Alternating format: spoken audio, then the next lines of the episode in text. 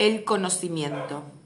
El conocimiento es toda actividad o juicio que de manera explícita o implícita lleva consigo cierta información.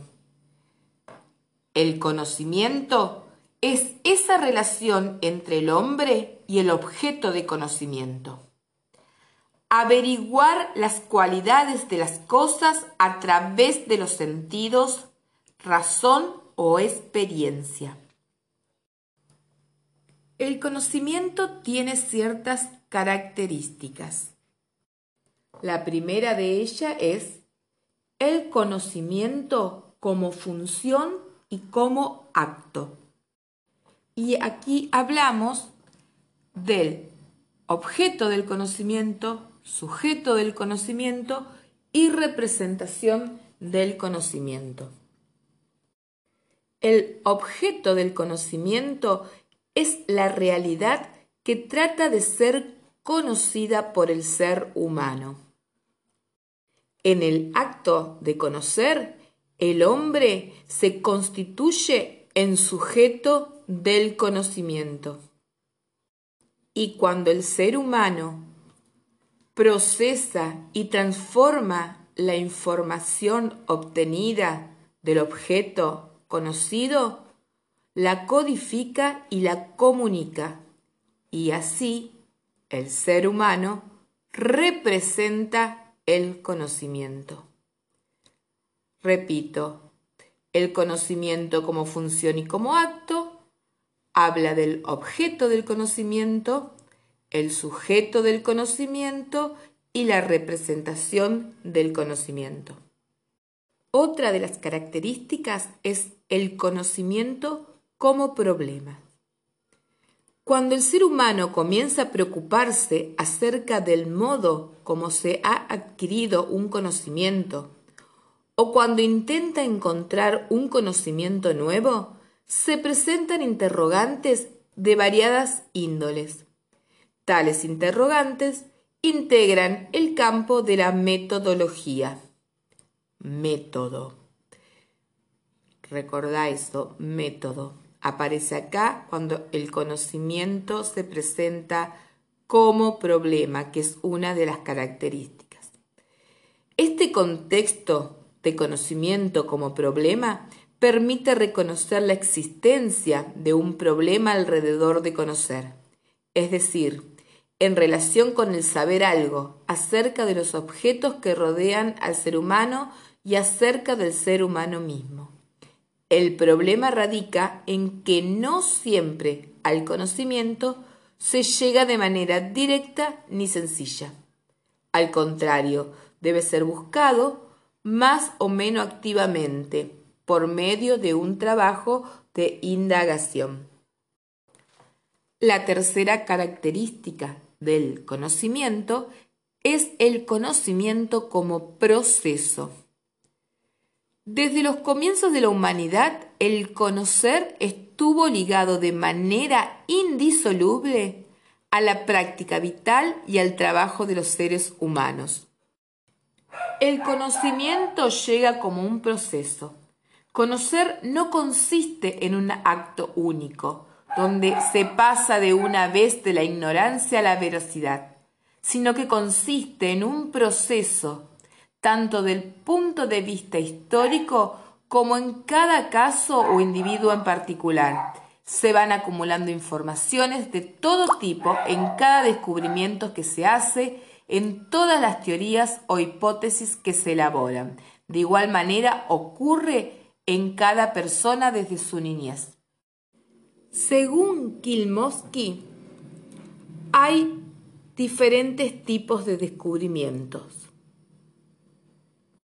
El primero de ellos puede ser el topetazo, cuando el investigador se topa con un tipo de fenómeno o de proceso que no era conocido y que resulta, por tanto, una novedad. Por ejemplo, Cristóbal Colón cuando se encontró con el nuevo continente.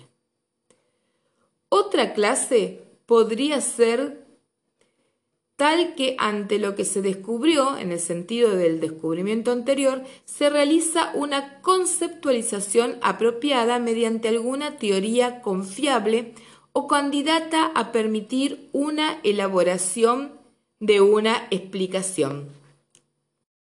O sea, el segundo tipo de descubrimiento sería la conceptualización mediante una teoría. El tercer tipo de conocimiento es la hipótesis teórica que permite predecir. Y por último, la detección y validación de las hipótesis. Tipos y clasificación del conocimiento. Acá nos vamos a encontrar con cuatro tipos o cuatro clasificación del conocimiento según la autora Gianella. Uno de ellos es el conocimiento tecnológico. Este tipo de conocimiento se define con la técnica, una disciplina que engloba a las destrezas que pretenden actuar sobre la realidad de forma práctica como la agricultura, alfarería, etc. Otra eh, tipo o clasificación del conocimiento es el conocimiento natural o conocimiento vulgar.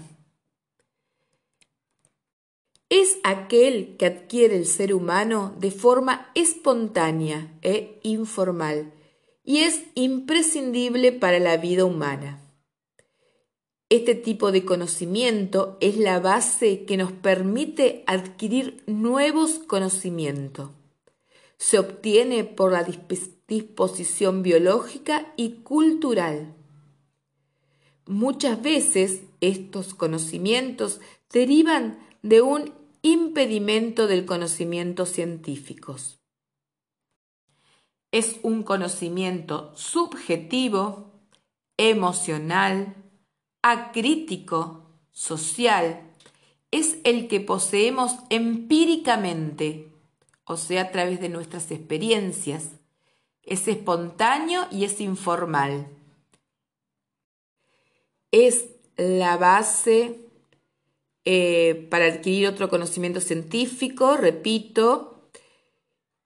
Aquellos prejuicios que obstaculizan las nuevas ideas son propuestos por Francis Bacon, quien los define y denomina como ídolos, realizando una clasificación de ellos que ya lo vamos a ver. Otra clasificación del conocimiento es el conocimiento filosófico. La autora define este tipo de conocimiento como un saber que pretende ser general en donde entra la ética o la metafísica. El conocimiento filosófico tiene subramas, que es la nociología, otra subrama es la estética de la producción artística y la tercera subrama es la filosofía, que puede ser filosofía del lenguaje, filosofía de la religión filosofía de la educación o filosofía de la ciencia. Y aquí recordemos esta palabra. Aparece la palabra epistemología. La última clasificación o tipo de conocimiento es el conocimiento científico. Este conocimiento busca la verdad. Es un conocimiento racional, tiene noción de objetividad, es crítico, sistemático, metódico, acá hablamos de métodos científicos, es preciso, es verificable, duda para poder seguir indagando.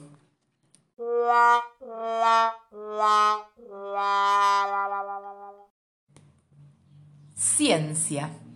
¿Qué es la ciencia?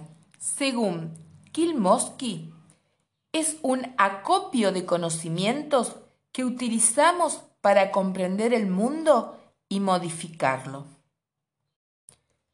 Podemos definir ciencia como un modo particular de conocimiento, riguroso, metódico, sistemático, que pretende perfeccionar la información disponible.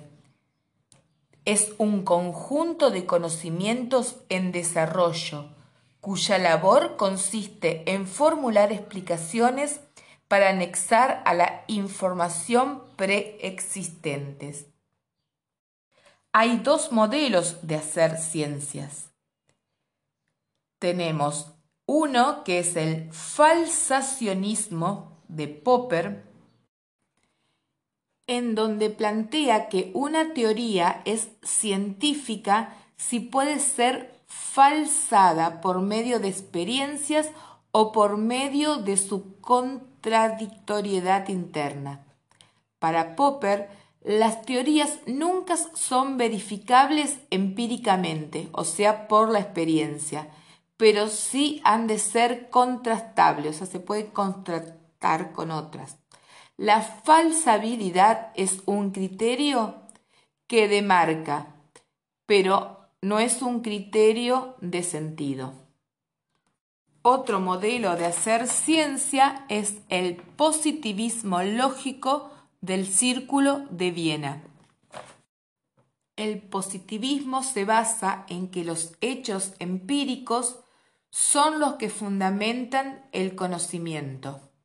Promueve como válido el conocimiento de carácter científico respaldados por el método científico. Estas dos maneras de hacer ciencias comparten supuestos en común. Uno de esos supuestos es la distinción entre conocimiento científico y no científico.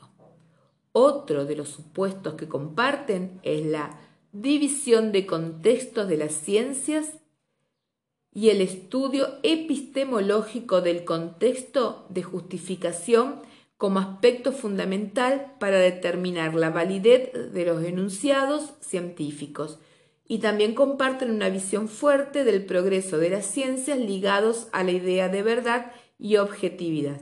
O sea que entre estos dos modelos de hacer ciencia comparten la eh, justificación para determinar la validez de los enunciados, o sea, comparten el contexto epistemológico, el estudio epistemológico, eso comparten el estudio epistemológico. Cuando hablamos de los tipos y clasificación de las ciencias, hacíamos dos grandes diferencias entre el conocimiento vulgar y el conocimiento científico.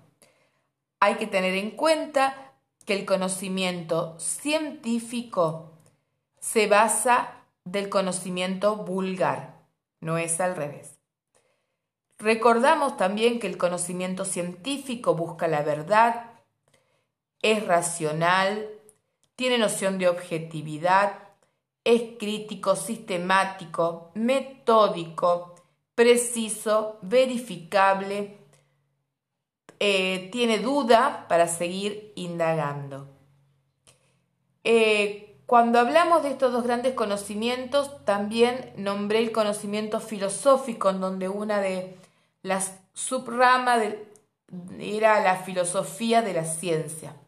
Y ahí hablamos de la epistemología. La epistemología es el estudio del conocimiento científico. La epistemología se pregunta qué hace a un conocimiento para que sea científico. La epistemología es la ciencia que estudia a la ciencia, o sea, es la ciencia que tiene como objeto a la misma ciencia, según dice Kilmovsky. La epistemología es la disciplina que estudia las condiciones de producción y validación del conocimiento científico. La epistemología construye conceptos sobre el conocimiento.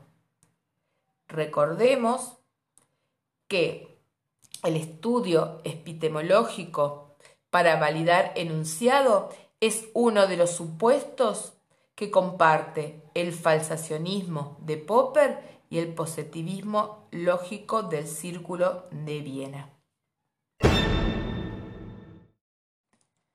Cuando hablamos de los tipos y clasificación del conocimiento, eh, también hablamos eh, dentro de las características del conocimiento vulgar. Recordemos que el conocimiento vulgar es subjetivo, es emocional, es un conocimiento acrítico, espontáneo, es social, es un conocimiento informal, es la base para obtener otros conocimientos, siempre y cuando no nos choquemos con prejuicios o como dice Bacon, los ídolos. Bacon llamó ídolos a los prejuicios que nos impiden eh, acceder a la verdad. Los ídolos y las falsas nociones que han ocupado ya el entendimiento humano y han arraigado profundamente en él, no solo asedian las mentes humanas, haciendo difícil el acceso a la verdad. Los ídolos son una serie de obstáculos que nos impedirán tanto el avance como el progreso de la ciencia. Francis Bacon clasificó esos ídolos en cuatro. El primero, ídolo de la tribu. Estos ídolos se fundamentan en la naturaleza del ser humano, que sólo se guía por sus sentidos no tiene ni criterio ni ideas personales. Todo juicio que hace está en directa relación con los intereses de la familia, de la raza o de la nación. Es una especie de egoísmo gregario que solo protege sus intereses de grupo. Por ejemplo, la familia, el partido, la empresa. Ejemplo de ídolos de la tribus, repito, familia, muerte, creencia, fútbol, amistades. Los segundos ídolos son los ídolos de la caverna. Contrario al anterior, se basa en el individualismo y el egocentrismo de las personas. Cada individuo, dice Bacon, llena su propia caverna en donde la luz de la ciencia y el saber se corrompen por las disposiciones individuales, fruto de la educación y del comercio con los demás hombres. Cada persona juzga la realidad a como le parece que es y no como es. Decía Heráclito, los hombres buscan la ciencia en sus particularidades y pequeñas esferas y no en el gran esfera universal. El culto a la personalidad es un ejemplo de este ídolo. Otro ejemplo son las cicatrices, alcohol, casa, cuerpo, tristeza, felicidad, objetos. Estos ídolos provienen de la capacidad intelectual, de la educación, lecturas y formación de las personas. También tenemos los ídolos del foro, que son el resultado de la vida social que influyen sobre los criterios personales, como por ejemplo el lenguaje y su uso. Y ahí tenemos como ejemplo los medios de comunicación, los maestros, los juguetes, la pobreza, el dolor. Por último, tenemos los ídolos del teatro que están representados por las ideologías, que son un obstáculo para la adquisición de la ciencia. No se pueden eliminar estos ídolos, sino tomar conciencia de que existen y ser críticos con ello. y en los ídolos del teatro encontramos al sistema capitalista, la salud, la escuela, la economía y la iglesia. Destruyendo estos cuatro ídolos o prejuicios que impiden el avance de la ciencia, Bacon propone su método y su ciencia para promover el progreso de los pueblos. Hay que aclarar que sólo la ciencia y el saber podrán sacar al ser humano de su estado deplorable. Este saber se enfrenta a los prejuicios y no puede producir su efecto liberador, al menos que reconozcamos nuestra indisponibilidad a aceptar lo nuevo como promesa para un mundo mejor. Pero existe un peligro, que reaccionamos ante lo nuevo, pero a la vez detestamos lo antiguo. El ser humano que vive en este dilema sin superarlo cae lamentablemente en el abismo insondeable de la mediocridad. Una psicología social proactiva es necesario inculcar a la gente, especialmente aquellas que están dotadas de mayor inteligencia y educación. Los ídolos no son obstáculos invencibles. La naturaleza humana está hecha para el bien. Lo que hay que cambiar es nuestra mentalidad y conducta. Recordemos qué son las ciencias o qué es la ciencia.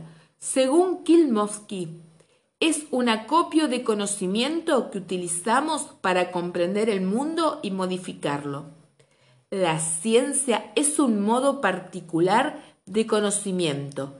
Es riguroso, metódico y sistemático, que pretende perfeccionar la información disponible.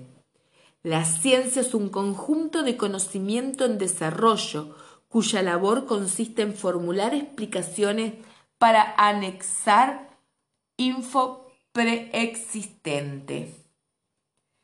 Según Bunge, la ciencia se puede clasificar en formales o fácticas. Las ciencias formales son aquellas que crean el objeto y establecen relación. Número. Las ciencias formales nunca entran en conflicto con la realidad porque no son contrastables. Demuestran y prueban en sentido lógico. Su área de estudio es el mundo irreal. No entran en conflicto con la realidad, porque su área de estudio precisamente es el mundo irreal. Dentro de las ciencias formales encontramos la lógica, estadística, matemática, teoría de sistemas. Mientras que en las ciencias formales el objeto es creado, las ciencias fácticas, que es otra de las clasificaciones, las ciencias fácticas, su objeto de estudio son los hechos. Procuran un conocimiento objetivo, necesitan de la observación, verifican la hipótesis, o sea, los enunciados, y requieren de datos empíricos. Dentro de las ciencias fácticas encontramos dos grandes grupos, las ciencias naturales y las ciencias sociales. Las ciencias naturales tienen como objeto el mundo natural, o sea, el objeto de las ciencias naturales es el estudio del mundo natural. Ese objeto es de materialidad física. Buscan explicación basadas en evidencias y sus principales ramas son la física, química, geología, astronomía, biología y medicina. En las ciencias naturales, el hombre estudia al mundo natural, el hombre está por fuera. El otro grupo dentro de las ciencias fácticas son las ciencias sociales, cuyo objeto es el hombre. O sea, el hombre está dentro de esta ciencia porque estudia la relación del hombre con otros hombres. Eh, eh, estudian aspectos relacionados a la sociedad, a las relaciones entre individuos, no son exactas y eh, según su objeto de estudios se pueden dividir en subgrupos. Eh, los que estudian la interacción social, o sea, persona a persona, son la antropología, historia, economía. Eh, los que estudian el sistema cognitivo, psicología y lingüística. Eh, si el objeto son la evolución de las sociedades, ahí tenemos la arqueología, demografía, ecología humana. Y si el objeto son las ciencias sociales aplicadas, tenemos administración, pedagogía, relaciones internacionales. Las ciencias sociales son pseudociencias y ahí es donde me parece que no entra, eh, no califican con el estudio epistemológico o con el paradigma, ya me fijo. Las ciencias sociales son sociales porque las realizan personas con ideas, personas con valores. También son sociales porque las mismas se adaptan a la sociedad que transita y que van cambiando a medida que se van realizando más estudios. Pero en el caso de las ciencias sociales, la teoría o hipótesis varían. Cuando hablamos del conocimiento, los tipos de conocimientos, destacamos dos grandes grupos, el conocimiento científico y el conocimiento vulgar. Eh, dentro del conocimiento científico, de ahí podríamos, podríamos derivar las ciencias, también podríamos derivar la epistemología, qué es lo que me dice que algo es ciencia o que algo no es ciencia, qué es lo que me dice eh, que ese conocimiento científico es tan científico o no. Eh, esa disciplina eh, que estudia eso es la epistemología. también hablamos de la ciencia, y dentro de las ciencias las clasificamos en formales y fácticas. Eh, dentro de las formales podríamos decir que crean el objeto y que establecen esa relación y dentro de las fácticas que el objeto son los hechos. Dentro de las fácticas también encontramos dos tipos de ciencias, las naturales y las sociales. En las naturales el hombre está por fuera y en las sociales el hombre está por dentro. Todo eso se enmarca dentro de un paradigma. Paradigma es el elemento fundamental a partir del cual se edifica una ciencia. Según Kuhn, que tiene un enfoque constructivista. Para Kuhn, el elemento fundamental a partir del cual se edifica la ciencia es el paradigma. El paradigma constituye el marco general universal acordado por los científicos a partir de los cuales se resuelven problemas y buscan soluciones. Los paradigmas involucran tanto los supuestos teóricos y metafísicos más generales hasta la definición de las teorías, modelos, términos básicos e instrumentos de investigación. Según Kuhn o Kant, eh, la historia de la ciencia no es más que la sucesión y el intercambio de paradigmas, los cuales son reemplazados por otros cuando ya no sirven para explicar el mundo por la acumulación de anomalías y los nuevos paradigmas tienen un mayor poder explicativo. Cuando el paradigma entra en crisis, genera desconfianza en la comunidad científica. Si un paradigma alternativo cobra fuerza, los científicos tienen una especie de conversión hacia el nuevo paradigma. El proceso de cambio de paradigma es denominado revolución científica. La vida se somete a un constante e irrenunciable cambio, que es parte del proceso evolutivo. Ese cambio generalmente plantea conflictos que dan paso a una revolución, a una ciencia revolucionaria.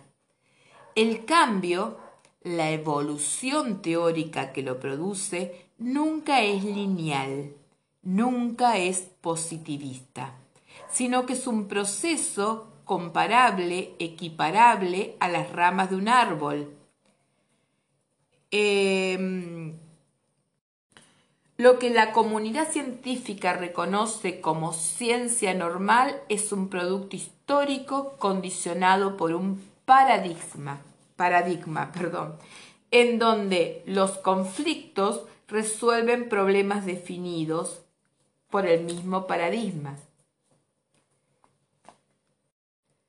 Cuando la ciencia normal entra en crisis, o sea, tiene una acumulación de problemas no resueltos que afectan el funcionamiento del paradigma y lo cuestionan, surge la revolución científica o sea, cuando un paradigma es reemplazado por otro.